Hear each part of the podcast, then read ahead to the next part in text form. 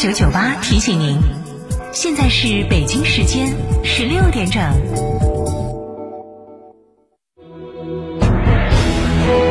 成都的声音，FM 九九点八，成都电台新闻广播。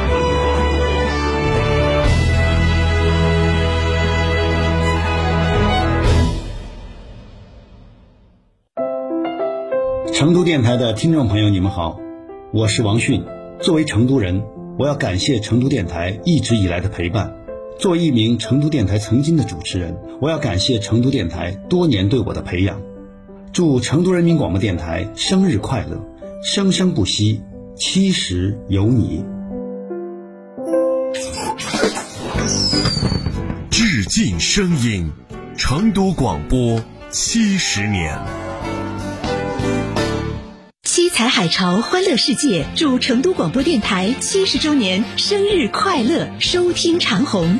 亲子近郊出游就来温江七彩海潮欢乐世界。致敬声音，成都广播七十周年。张嫂，张嫂，我们几家小微企业都需要资金周转，咋个办哦？张嫂，我项目中标了，要启动资金啊！张嫂，我的装修也还差点费用。莫急嘛，打六六七七六六七七，找摩尔龙咨询嘛。摩尔龙致力为个人和小微企业打造一站式对接银行等直排金融机构的服务平台，提供专属客服服务。个人、小微企业需要资金就找摩尔龙一站式金融信息服务平台，六六七七六六七七。华晨中华 V 三官降了，即日起购中华 V 三全系车型，官方直降一万五千元，另享至高三千元购置税补贴，还有低首付、零利息、零月供，金融政策任你选。国潮降临，势不可挡，详询当地经销商。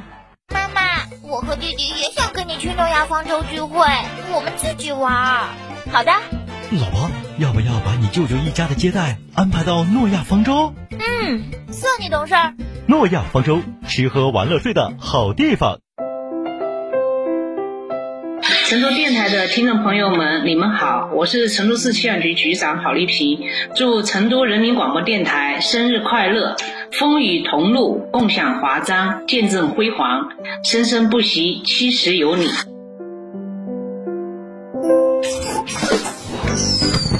致敬声音，成都广播七十年。大家好，我叫陈芬，我是一个专业的品酒师，我从事酒的行业二十多年了，我也是布鲁塞尔国际大金奖酱香的获得者。今天我给大家推荐金山白酒。金山白酒呢是无色，带着微微的黄色，代表它有一定的年份。金山白酒的香气呢具有优雅的五粮香，入口很柔雅。金山白酒坚持中国白酒的传承，值得去入选的一款酒。天猫、京东、京东线下超市、Seven Fresh、川酒集团酒汤店有售，四零零八六三六八三八。今年团拜，老板包了个酒庄。哇哦！圆窝子酒庄团拜年会一万元起，一价包干。中国名酒庄天台山圆窝子酒庄，一万元起包酒庄，吃喝玩耍尽欢畅。圆窝子老酒，每一滴都是十年以上。六幺七八七八八八。九九八快讯。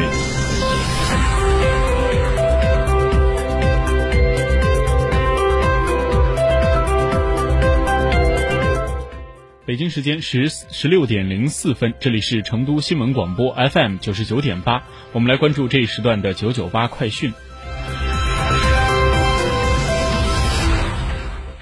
首先来看国内方面，日前，中国医药新闻信息协会透露，医美产业分会正式成立，将为医美产业信息搭建新平台，促进中国颜值经济的规范、健康、高质量发展。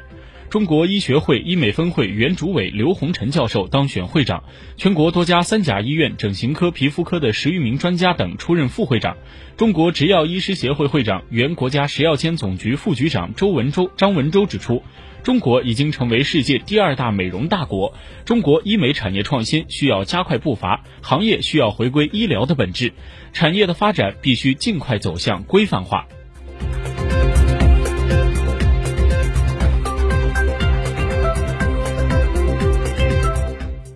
人社部近日颁布了《工业固体废物处理处置工等二十四个国家职业技能标准》，这次颁布的标准的二十四个职业，涵盖了《中华人民共和国职业分类大典》二零一五年版中的第四类社会生产服务和生活服务人员的环保居民服务领域，以及第六大类生产制造及有关人员的化工、工美、轻工、印刷、建筑等领域。随着社会经济的发展和消费结构的调整，社会对高质量生活照料服务的需求和关注度也日益提高。继育婴员、保育员和养老护理员国家职业技能标准颁布之后，这次颁布的家政服务员职业技能标准将对进一步规范生活照料服务类管理，引导企业产业化发展，促进城乡劳动力就业发挥重要作用。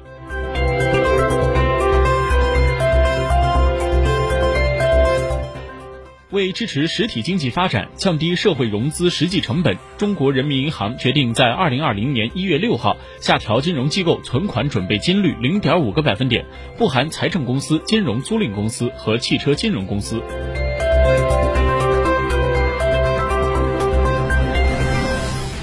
根据市场监管总局今天消息，反垄断法修订草案公开征求意见稿公布，现向社会公开征求意见。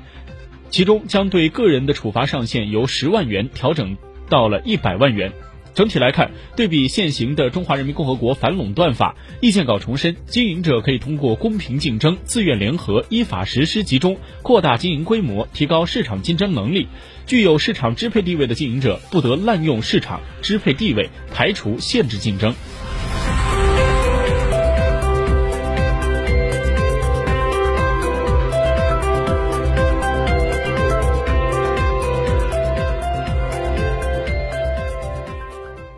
接下来来看国际方面，美国国防部长艾斯珀日前宣布，美国将立即向中东地区增兵大约七百五十人，以应对该地区针对美方逐渐提升的威胁。美方也已经做好了未来几天继续增兵的准备。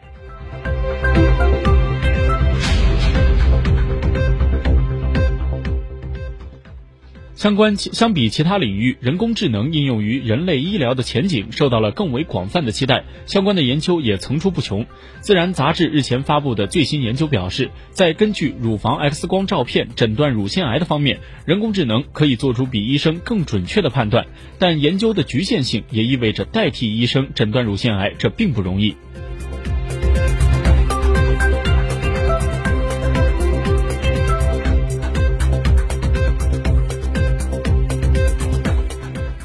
韩国国会议员因意见不合而相互辱骂、推搡的情况并不少见，最近就再次上演了这样的闹剧。最近在投票表决选举法修订案的国会全体会议上，韩国最大在野党自由韩国党极力阻止投票的进行，甚至霸占了霸占了议长席。当天，双方对峙长达了一个多小时。韩国国会议长执政党的重要人物文喜相最终动用了议长的秩序维持权，才最终终止了闹剧。由于激烈的争执和推搡，有自由韩国党的议员还被送进了医院。不过，该党派的强烈抵抗并未见效。最终，韩国的选举法修订案还是以百分之九十三的赞成的压倒性多数获得了通过。这就意味着，明年国会选举的时候，韩国国会将按照新的规则来分配议席，自由韩国党的席位将因此减少。